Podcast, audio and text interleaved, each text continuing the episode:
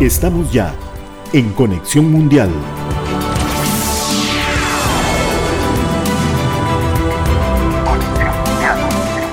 Hola, ¿qué tal? Buenas tardes, bienvenidos a través de la Nacional 101.5 FM a un programa más de Conexión Mundial, en donde analizamos, por supuesto, lo que ocurre durante la semana en el acontecer internacional. Yo soy Elki Méndez y como siempre acompañada de mi compañero Luis. ¿Cómo estás, Luis ¿Qué tal, Elki? Saludo para usted, para todos los amigos que nos acompañan a través de la 101.5, la nacional del Sistema Nacional de Radio y Televisión de Costa Rica, en este Conexión Mundial, eh, que son esos eh, episodios que no queremos hacer, pero nos corresponde debido a lo que, a lo que abordamos en nuestro espacio.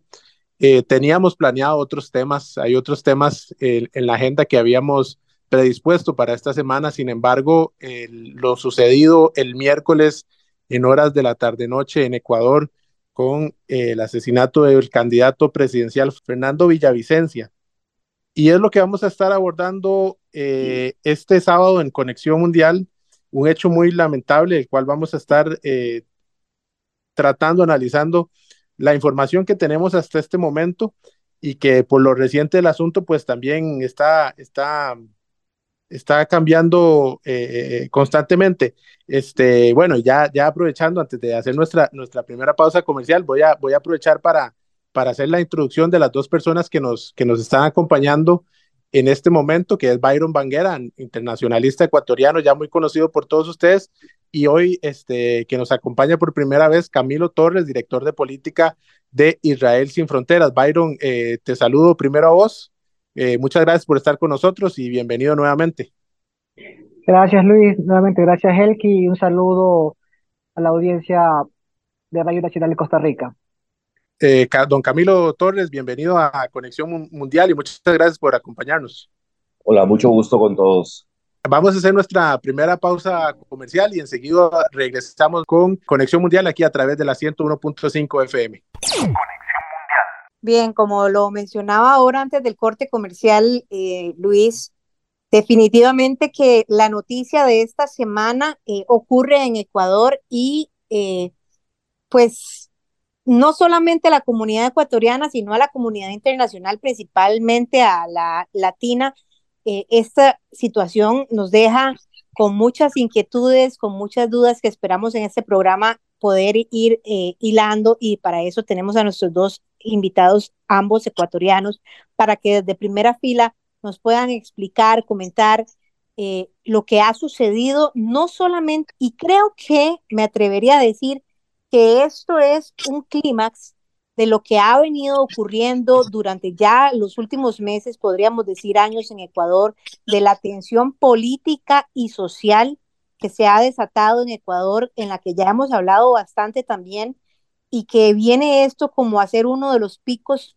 fuertes, impactantes eh, de la historia latinoamericana en la política, eh, un evento que ha ocurrido en otros países de, de América, que no es la primera vez, pero que sí tenía muchísimas décadas de no ocurrir y que nos hace retroceder en la historia que, nos ha marcado como, como, como latinoamericanos. Eh, recordamos Colombia, recordamos México y, y, que por primera vez ocurre en Ecuador también. Así que yo quisiera, eh, pues para darle la bienvenida por primera vez a, a este programa, Camilo, eh, proyectarnos un poco, ¿verdad? Tal vez hacer una breve reseña de lo que ha venido desatándose dentro de la política y de la sociedad ecuatoriana, que sin lugar a duda es muy ajena a lo que habitualmente durante muchísimos años atrás estaban acostumbrados a vivir.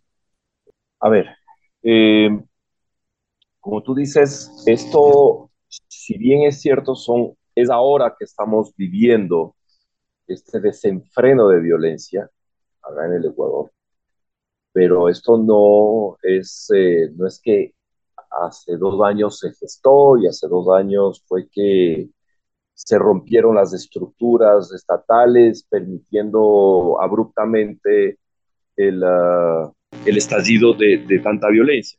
Tiene una explicación de muchos años atrás, cuando, eh, no voy a hacer un análisis eh, sino simplemente a dar varios hechos que sucedieron en el país que según varios analistas en seguridad son los que han permitido todos estos hechos, este cúmulo de hechos, haber abierto las puertas a que se geste estas estructuras narcodelictivas con fuerza y que en algún momento, y eso lo analizaremos después, se rompe un cierto equilibrio que existía en, en estas estructuras narcodelictivas y empieza a gestarse todo este estadio de violencia. Recordemos, en el año 2007, eh, Rafael Correa asume la presidencia del Ecuador.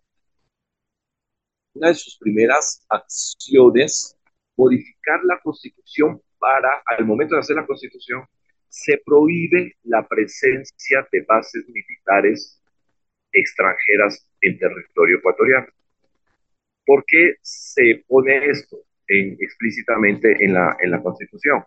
Porque el Ecuador tenía un acuerdo con los Estados Unidos y a raíz de ello Estados Unidos instaló la famosa base militar en Manta, la cual eh, servía principalmente eh, como base de aviones radares que lo que hacían era el control sobre el flujo de, de narcóticos.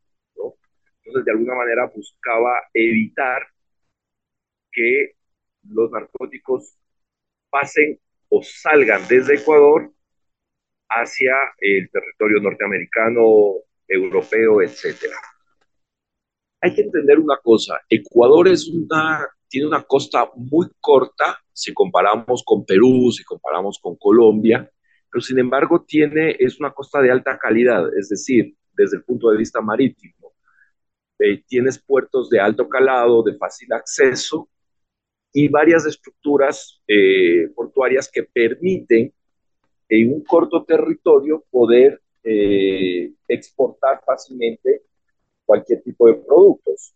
Con lo cual, eh, obviamente, por, por, inteligencia realizada se sabía que era una, si no se ejercía este control de flujo de, de, narcóticos, Ecuador era realmente muy apetecido por las facilidades geográficas que, que permitía.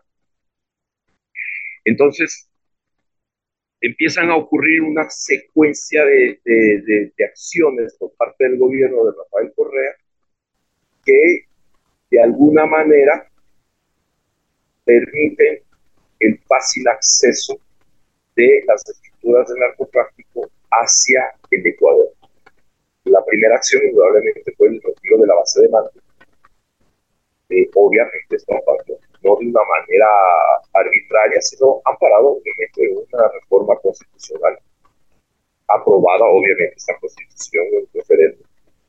Eh, otra de las lamentables acciones que sucedió fue que se desintegró la colaboración de los cuerpos de inteligencia del Ecuador con la DEA. De hecho, había una agencia especializada extremadamente secreta, se la, eh, se la desmontó. Eh, una de las cosas también es que el Ecuador quedó absolutamente desprotegido desde el punto de vista aéreo. En el Ecuador, y hasta ahora, es un territorio escasamente controlado por sistemas de radar. Eh, lo que básicamente existe en Ecuador son sistemas de aproximación de las aeronaves y los radares y todos estos sistemas propios de los aeropuertos. Pero no existe un control de radares para eh, supervisar y controlar los aviones que puedan ingresar al espacio aéreo del Ecuador. ¿A qué me refiero? Para que una nave sea detectada por los sistemas de aproximación de los aeropuertos, debe conectar su sistema en el avión. Si la aeronave no lo conecta, simplemente pasa eh, desapercibida la aeronave a todos los sistemas de navegación que están instalados en el Ecuador. Salvo obviamente los radares de aproximación que están cerca de los aeropuertos, pero que tienen rangos menores. A lo que me refiero es que los, el espacio aéreo del Ecuador no tiene un control más allá de los aeropuertos. Y esto dio vía libre a ingreso permanente de centenares y miles de avionetas de, del narcotráfico. Todo este debilitamiento del Estado en cuanto a la capacidad de poder controlar el acceso de redes de narcotráfico hacia el territorio ecuatoriano, incluso lleva, eh, lo que no recuerdo exactamente es el año, no sé si fue en el informe del 2010, me parece que fue en el informe del 2011, casi seguro, eh, el Comando Sur de los Estados Unidos hace un informe anualmente donde reportan la situación de seguridad y diferentes temas que a los Estados Unidos le conciernen y le interesan. Y dentro del reporte que se hace en el año 2011, casi seguro que es del año, se cataloga a, al Ecuador como, literalmente lo dice, como las Naciones Unidas del Narcotráfico.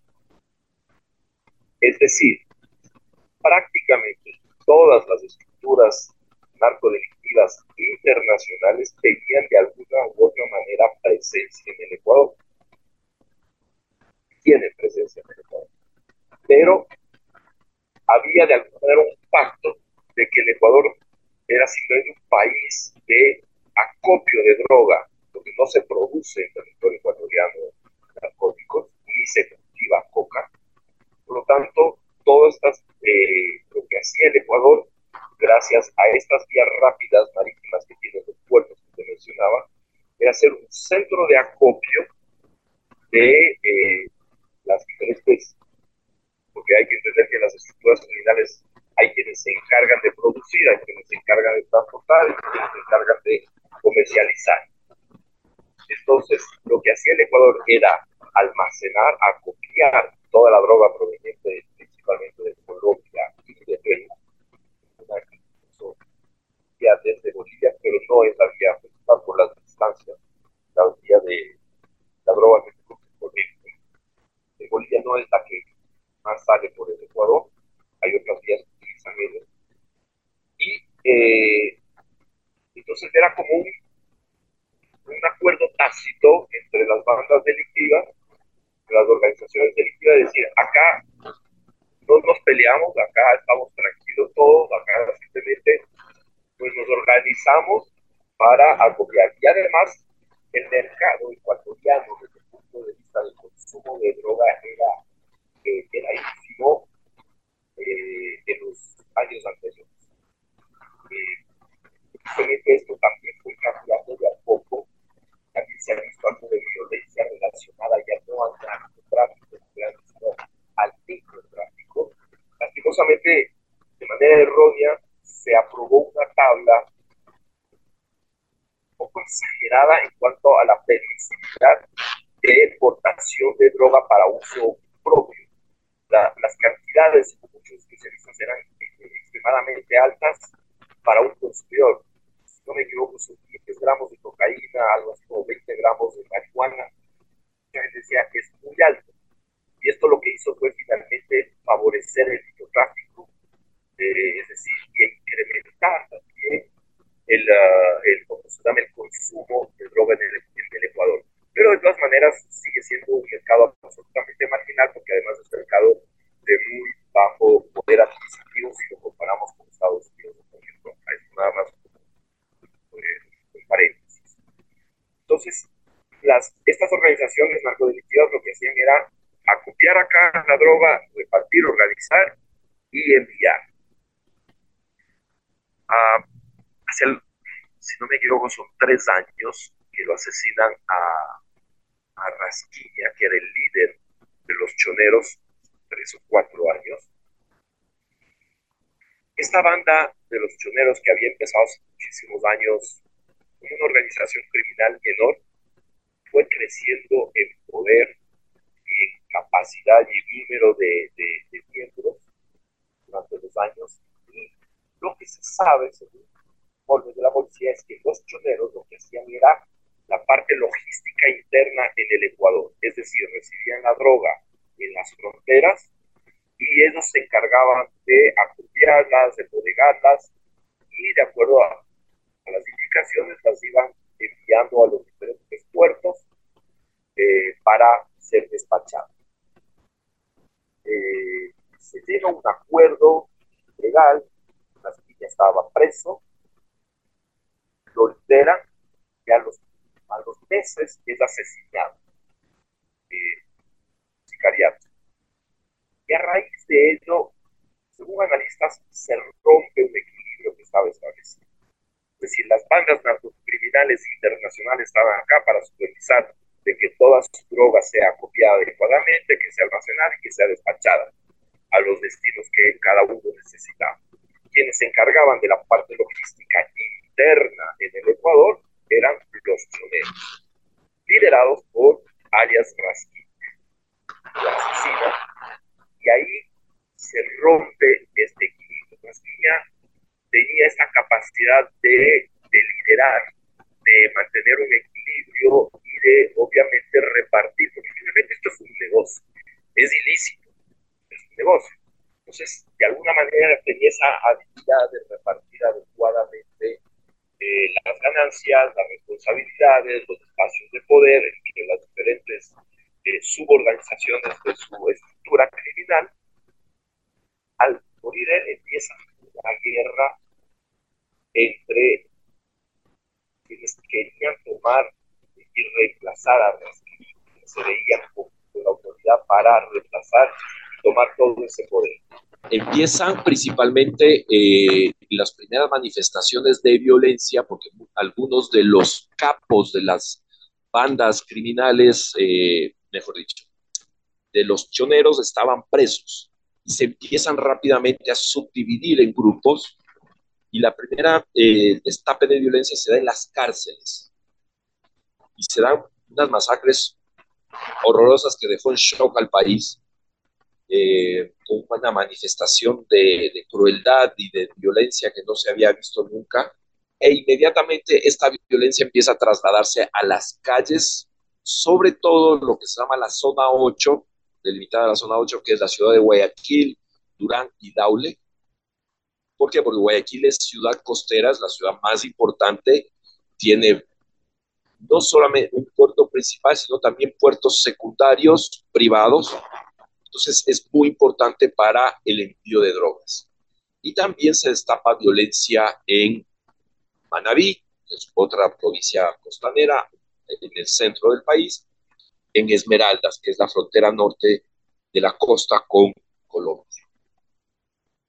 Todo esto es lo que hemos venido viendo, este destape inusual y, abrupto de violencia es esta guerra declarada entre bandas criminales eh, que están luchando por poder, principalmente. Luego también hay varias connotaciones por ahí, el tema de vacunas, eh, la vacuna es eh, el monto de dinero mensual que le pide una organización criminal a una, sea a una familia o sea a una empresa para, eh, entre comillas, protegerlo de que no le pase nada, ¿no? Entonces, eh, y también colateralmente, debido, se analiza de que debido al, al despliegue y el esfuerzo que ha tenido que hacer la Policía Nacional para tratar de contener esta violencia de,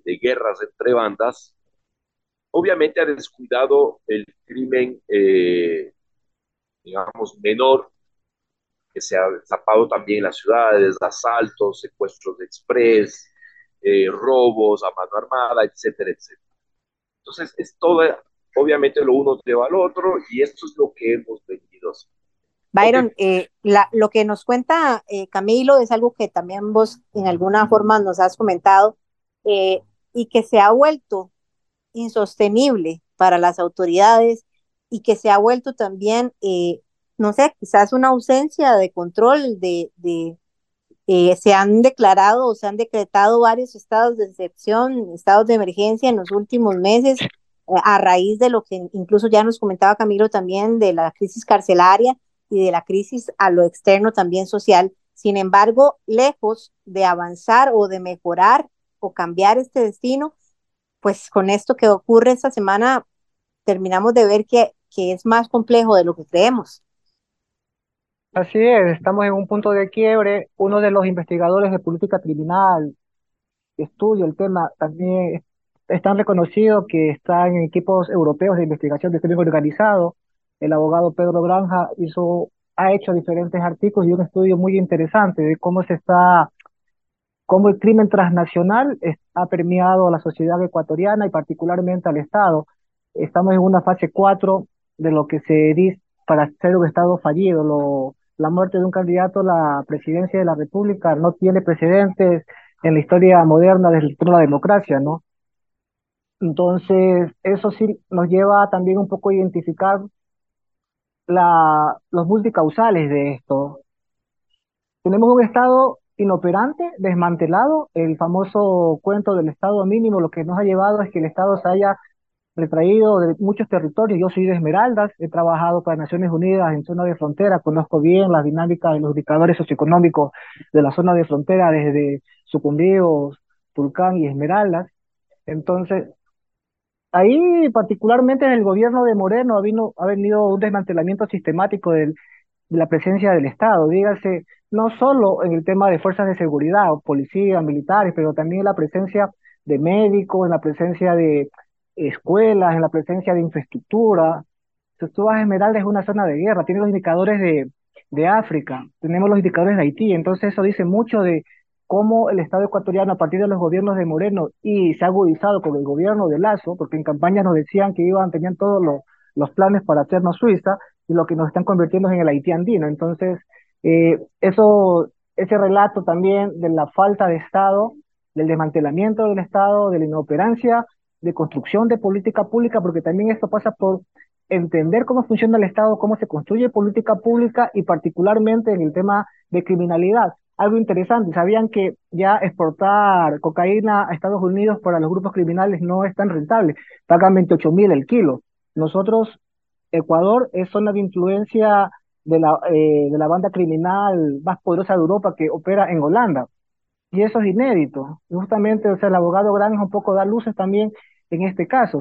Eh, el puerto de Guayaquil, aquí concuerdo con el, con el colega que me antecedió, el puerto de Guayaquil es importante para el crimen organizado porque aparte del puerto más grande del país, tiene 10 puertos entre artesanales y puertos privados, que esto permite justamente inundar de droga, de droga Europa y mandarla después a Oceanía también, donde los kilos de droga se pagan mucho más porque justamente el tema de rentabilidad, el fentanilo en estos momentos, que es droga sintética, está inundando Estados Unidos, entonces también el cuento esto de, la, de tener presencia militares hacen que no exista proliferación de drogas.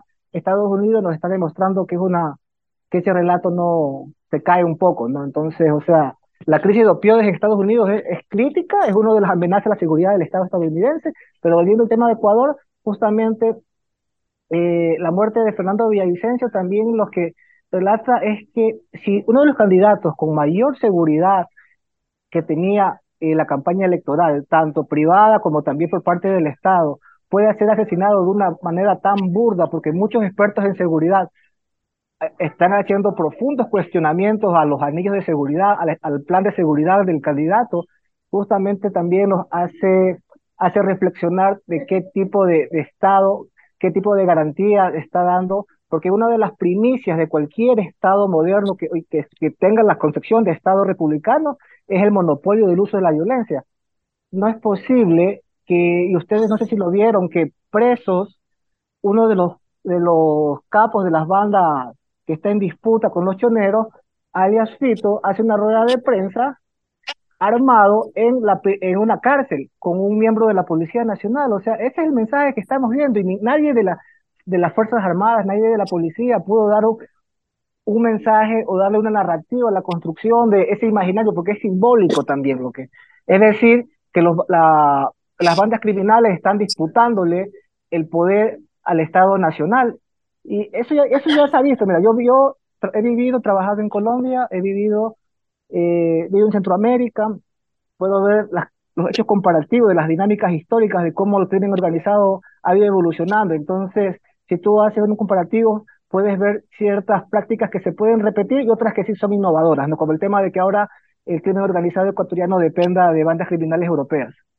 Bien, vamos a aprovechar este contexto que nos regalan nuestros invitados de lo que, de cómo hemos llegado a este punto para hacer nuestra segunda pausa comercial, para volver ya a conversar sobre lo que sucedió el pasado miércoles eh, con el candidato presidencial Fernando Villavicencio y este eh, acto de ataque terrorista que sufrió el, el, candidato presidencial. Vamos a hacer nuestra pausa comercial y continuamos en Conexión Mundial.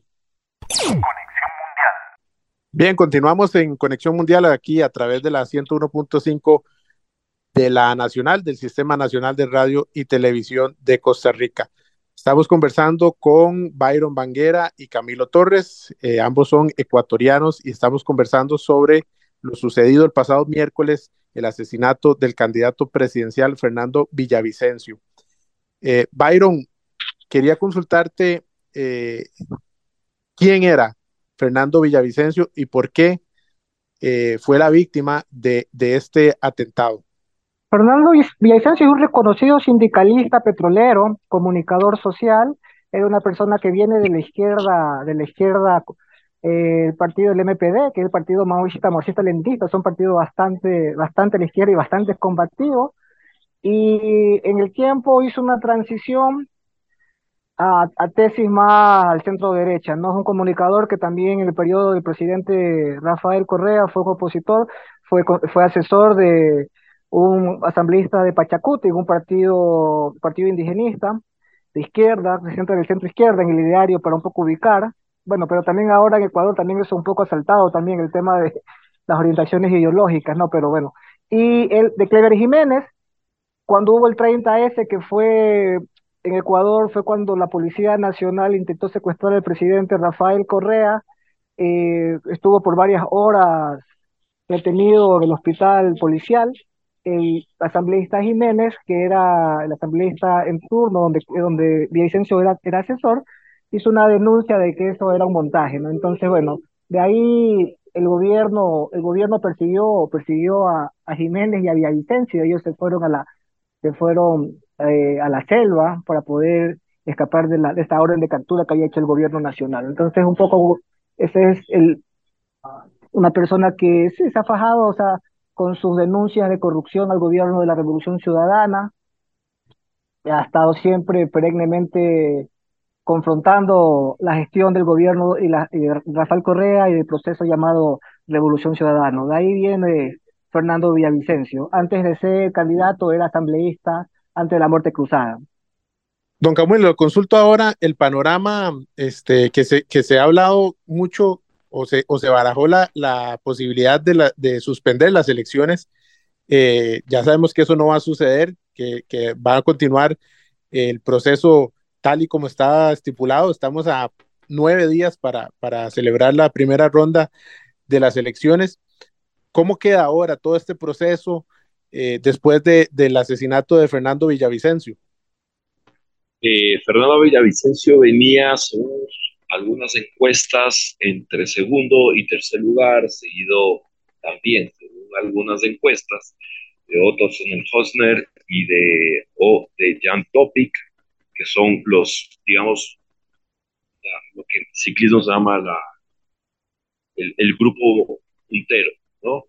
Eh, obviamente quien lleva la, la delantera, eh, sin lugar a dudas, Luisa González, la, la candidata del, de la Revolución Ciudadana, del correísmo, eh, una clara ventaja sobre, sobre el resto, pero que todavía no ha logrado consolidar aparentemente en las, en las encuestas, no ha logrado consolidar el 40% necesario para poder asegurar triunfo en una sola vuelta, porque la ley electoral ecuatoriana impuesta durante el correísmo cambió esa norma básica de la democracia que dice que para que alguien tenga mayoría debe tener el 50% más uno, pues bueno, en el Ecuador eh, dijeron no es tan, tan así y nos tenemos una ley electoral que si en primera vuelta el candidato lo, el primer candidato logra el 40% y el segundo no llega al 30, automáticamente eh, quedaría en,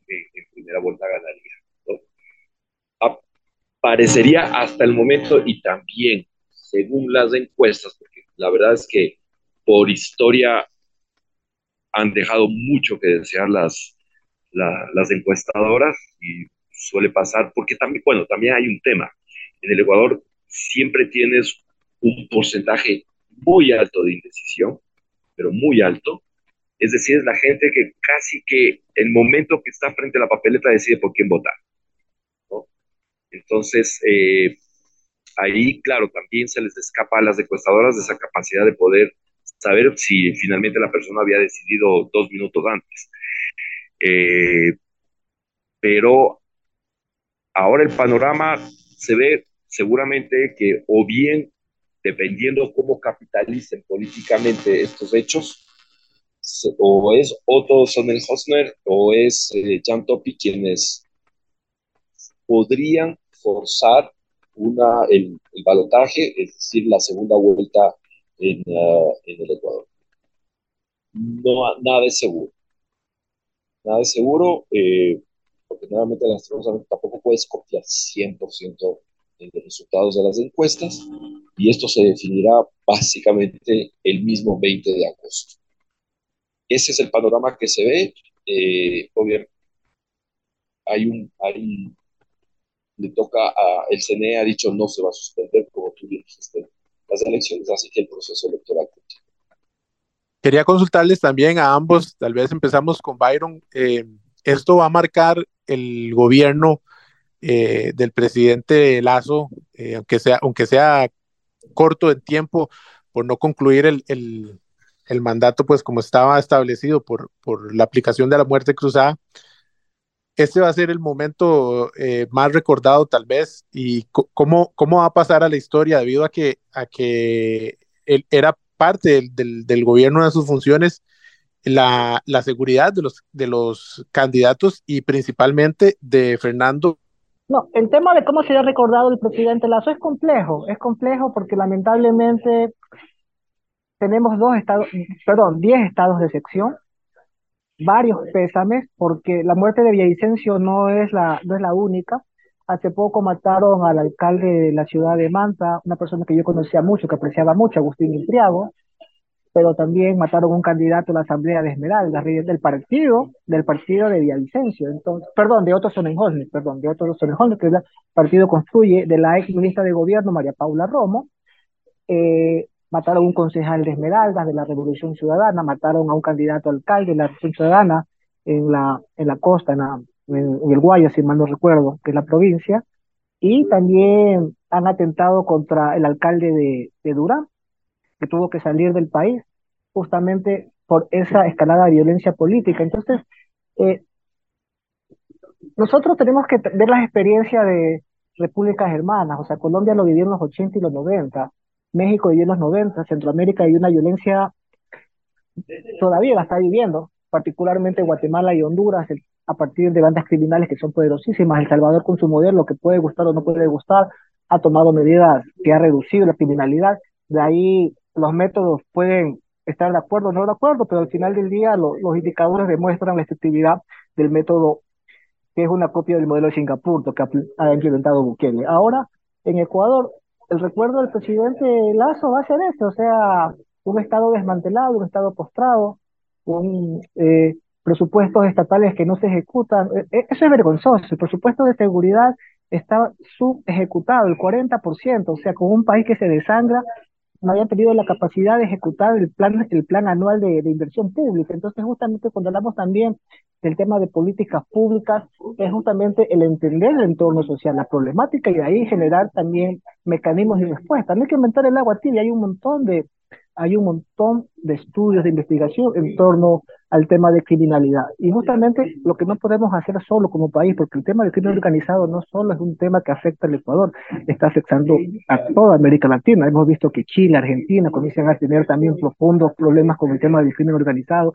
particularmente con, el excedente del dinero que produce el mundo de la, economía de la droga, ¿no? Entonces, justamente tenemos que entender eso. Saben que el principal mercado de consumo en América Latina es Brasil para el tema de la droga. Entonces, o sea, hay algunos mitos que toca quitarnos justamente estudiando el caso, porque es un caso súper, súper complejo, es multicausal y las respuestas son multidimensionales, pero la primera cosa es la recuperación de la inteligencia. O sea, un, un Estado que no tenga una inteligencia articulada, es decir, mi ciudad, que es Esmeralda, que es una ciudad pequeña, que en Esmeraldas decimos que más o menos todos nos conocemos, sabemos dónde operan las bandas criminales, más o menos quiénes son los cabecillas. Y hay que ver también los indicadores, porque también otra, otro, otro de los mitos, o sea, yo vengo del mundo de Naciones Unidas, y en Naciones Unidas trabajamos mucho con datos, porque lo que no está en datos no existe, porque el relato puede aguantar todo, pero cuando se confronta con datos ya ahí las cosas cambian. Eh, los, los datos, los indicadores de desarrollo multidimensional, los, indicadores de seguridad eh, que tenía Ecuador deben ser analizados con los que tenemos desde que el gobierno, que tenía ya problemas al final del gobierno de los ciudadanos, es verdad, había, se había permeado y crimen organizado y parece que, eh, que se había hecho por ocultar, ocultar ciertas ciertas dinámicas del crimen organizado, ¿no? pero de ahí, o sea, el gobierno de, la, el gobierno de Moreno, que tenía que haber tomado los correctivos, no hizo absolutamente nada, más bien profundizó esos problemas, justamente desmantelaron el sistema de, de, radares que habían, y ya teníamos poco, que eran unos chinos, movieron uno, el gobierno de Lazo movieron uno a Manta y nunca lo arreglaron. Entonces, justamente, quien, el mundo político le queda debiendo la ciudadanía. Todos, todo el experto, porque también el mundo político está en una dinámica de antropofagia política, es decir, devorarse por sus intereses y más allá de lo que pueda pasar con la ciudadanía. Lo que no entendemos es que si seguimos así, de aquí a estas próximas elecciones, en año y medio no tendremos país, seremos un Estado fallido con todas las palabras, como puede ser Haití, como pueden ser muchos países africanos, como pudo estar Centroamérica algunos años, particularmente El Salvador, que es la realidad que yo conozco más, más, más a fondo.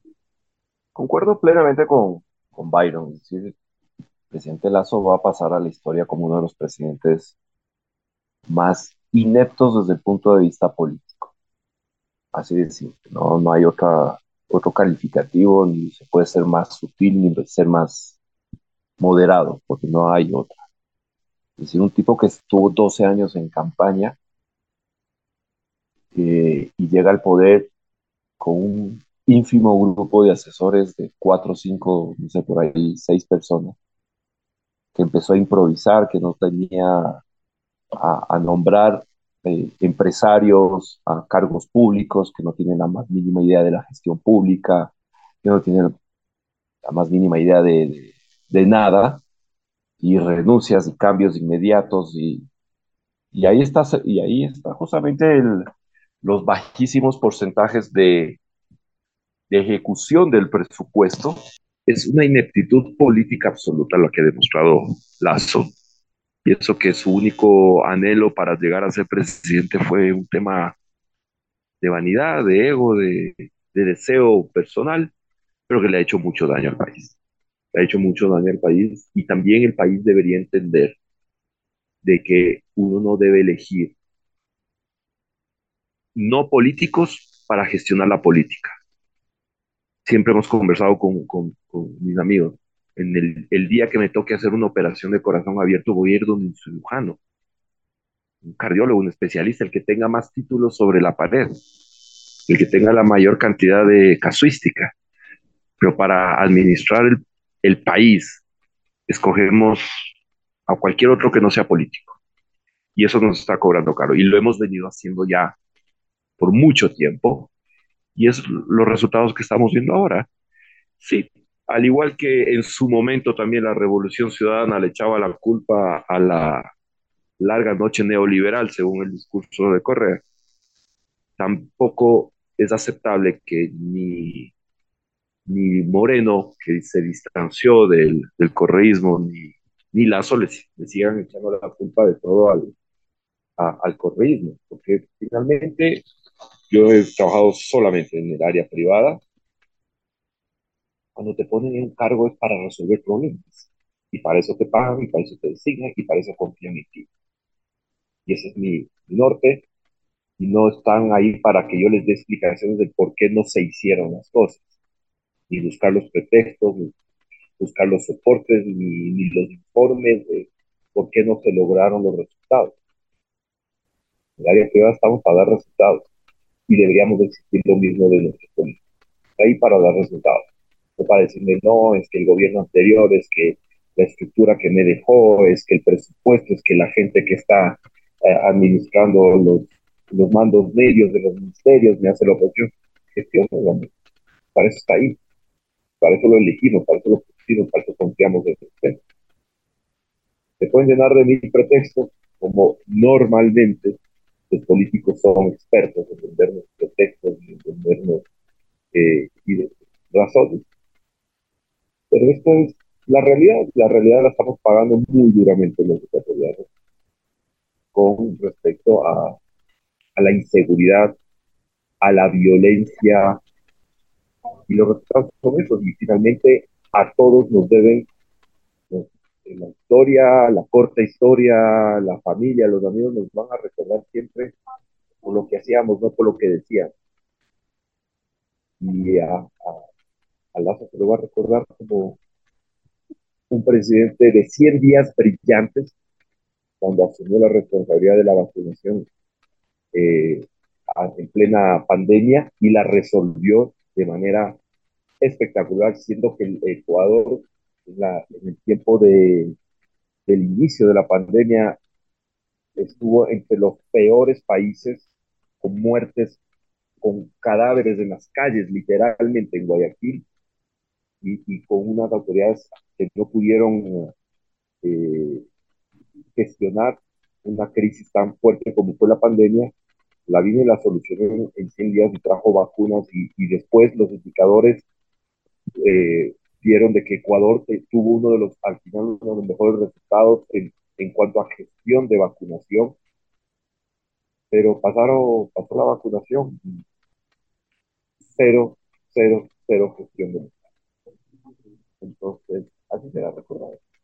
Como un mediocre eh, presidente para, para este país. Digamos que que nos depara ese nuevo presidente que además tiene un periodo muy corto, apenas un año y medio, y de verdad quiere entrar a intervenir y a corregir, va a tener que centrarse en tres puntos, dos puntos y trabajar por tres. Tal vez eh, podemos hablar un poquito sobre eh, la situación actual, eh, el hecho ocurrido como tal, a mí me ha generado muchas dudas y no quisiera acabar este programa sin hablar, eh, tal vez especular un poquito será de, de, lo que ocurrió este miércoles con el candidato Villavicencio y también del, del si nos queda un, par de minutos, lo, el, panorama de, para este año y medio de gobierno que, sería el resultado, ¿verdad?, del próximo 20 de agosto. Pero antes de hablar de esto, vamos a hacer una breve pausa y ya venimos con el cierre de Conexión Mundial. Bien, continuamos en Conexión Mundial y eh, como les decía antes del corte, eh, e incluso fuera de, de, micrófonos, lo hablé el propio día del, del, magnicidio con Byron, eh, la situación ocurrida contra Fernando Villavicencio deja muchas dudas sobre los, los autores intelectuales, sobre los autores materiales, Incluso me genera muchísimas dudas, e incluso, bueno, tal vez eh, Byron sé que ha estado informado, evidentemente es ecuatoriano y aunque no ha estado en su país, eh, recibe mucha información, pero también Camilo desde ahí adentro, eh, tal vez contextualizarnos un poco qué se dice, qué pasa. Yo, este, la verdad quedé muy sorprendida, muy impactada, me ha generado muchísimas dudas el accionar de la seguridad de Fernando Villavicencio, lo que ocurre con el sicario que, que asesinan inmediatamente este, en este evento. Y todavía me genera más dudas eh, el que tan pronto se hayan detenido a seis más personas involucradas que se dice son colombianos y que hay vínculos con políticos eh, en llamadas telefónicas de acuerdo a los celulares decomisados. A mí me sorprende, por ejemplo, eh, el sistema de inteligencia que se utiliza en ese momento con Fernando Villavicencio. Y me sorprende, por ejemplo, que una persona que ha sido amenazada de muerte este, salga a la libre como sale y se ve en los videos y que se monte en un carro que no es el habitual y que además eh, no haya nadie en el vehículo y solamente se monte el candidato presidencial ahora fallecido. Y además se ve con detalle en el video en donde eh, la puerta por donde ingresa Villavicencio es, es reventada con un impacto de bala, incluso en las manos de uno de sus escoltas antes de cerrarla. ¿Bajo qué sistema de inteligencia de seguridad de una de, de escoltas bajo una figura como Villavicencio, que además tenía amenazas de, de muerte, se cierra la puerta y se le deja encerrado. Para mí lo lógico es sacarlo del vehículo. Entonces desde ahí se me generan muchísimas dudas sobre qué es lo que realmente ha pasado en torno a este incidente. Eh, Camilo, brevemente, y luego Byron, ¿qué valoración le dan ustedes a este evento? Eh, vamos a, yo sé que es especular un poco, porque realmente obedece una investigación que tampoco sabemos qué tan real podría terminar siendo, pero ¿qué impresión les deja a ustedes esta situación? Yo no soy experto en esos temas, pero sí he podido conversar con dos muy amigos míos muy allegados, dedicados a esa labor, es protección de personalidad. Dice, es, parece un chiste, eso no es, o sea, ahí no hay nada, nada, no hay protocolos, no hay tácticas, no, nada, nada. No conozco la, la, la, estructura íntima de, Fernando Villavicencio, quien estaba a cargo de su, de su logística, de su seguridad, pero veían, te puedo decir palabras de, de, amigos expertos en este tema, ahí no hay nada, nada es nada. Eh, tú, fácilmente te pudiste dar cuenta, él, que no hay un auto blindado, no hay protección del otro lado del, del automóvil, el sicario viene, se acerca, estás en, en, hora pico, estás en, uh, en una de las avenidas principales, porque también eso es, también son indicadores de la intencionalidad del mensaje de la ejecución del asesinato.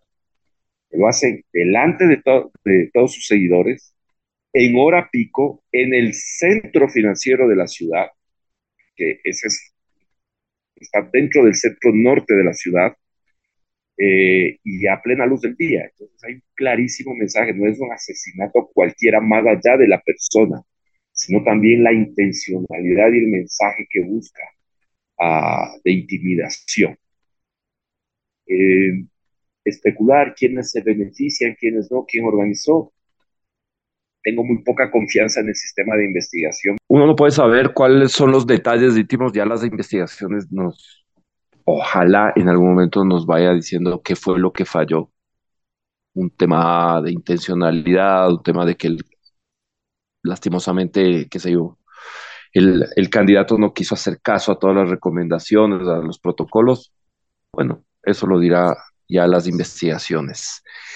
En parte, veamos, eh, lo triste es que ya los hechos están consumados, no hay nada más que hacer y seguir viendo para adelante. Los que obviamente quedan siempre lastimados son su entorno íntimo, sus seres queridos. A mí un poco, porque esto se presta para un montón de, teorías, ¿no? Pero me queda, te viene a la mente lo de la cinta Magruber, no sé si recuerdan cuando mataron a Kennedy, o sea, si se ponen, si se ponen así locos, conspiranoicos, pero dos cosas que sí son objetivas, porque no quiero, no quiero especular justamente también por ser respetuoso, como decía Camilo, pero lo primero es, a ver, que la muerte de Villavicencio trastoca toda la campaña, eh, es otra campaña. Yo tengo acceso algunos, tengo amigos muy cercanos de que están haciendo encuestas, las encuestas justamente horas antes, la última encuesta que habían sacado, tenían justamente a, Luisa González del movimiento de Correa, la tenían liderando, segundo lo tenían a Jan Topic, tercero lo tenían a, Otto Hosner, que fue vicepresidente de Moreno, y cuarto lo tenían peleando con Yacu a, a Villavicencio. Entonces, justamente, y si se ponen a ver también, porque eso es otro, la, la, la guerra de encuestas es una guerra psicológica también. Justamente hay que ver si darle credibilidad a esas cifras, pero si se hace un ponderado de las diferentes encuestas que sacaron, más o menos la tendencia iba por ahí con algunas diferencias según la encuestadora. ¿Qué pasa? Que la muerte de sí trastoca y modifica todo. Un, querido profesor de lógica en Colombia siempre me decía a quién beneficia una acción, o sea, quién es el gran beneficiado de la muerte de Villavicencio. Justamente esa es la pregunta que se debería hacer el mundo periodístico y se deberían hacer muchos, eh, el mundo político también, ¿no? O sea, la muerte de Fernando Villavicencio, ¿a quién beneficia? Más allá de que también él tenía, había sido valiente en el sentido de que había denunciado a diferentes actores, a gente, a miembros de las fuerzas de seguridad del Estado, y eso es súper complicado, porque ojo, el presidente que llegue, sea quien sea, de la tendencia que sea, del color que sea, tendrá que hacer una profunda modificación a la doctrina de seguridad y tendrá que hacer también una eh, tamizar a la fuerza de seguridad en el sentido de que el crimen organizado ya ha infiltrado la fuerza de seguridad y eso es preocupante. Justamente el embajador norteamericano sacó una lista de los de narcogenerales, entonces eso es preocupante, no todavía no sabe quiénes son esos esos generales que están vinculados al mundo del, del crimen organizado. Entonces, Fernando tuvo la valentía de, de haber cuestionado eso. Tuvo también ahí cuestionó las cosas también con el, presidente Lazo, justamente con el cuñado.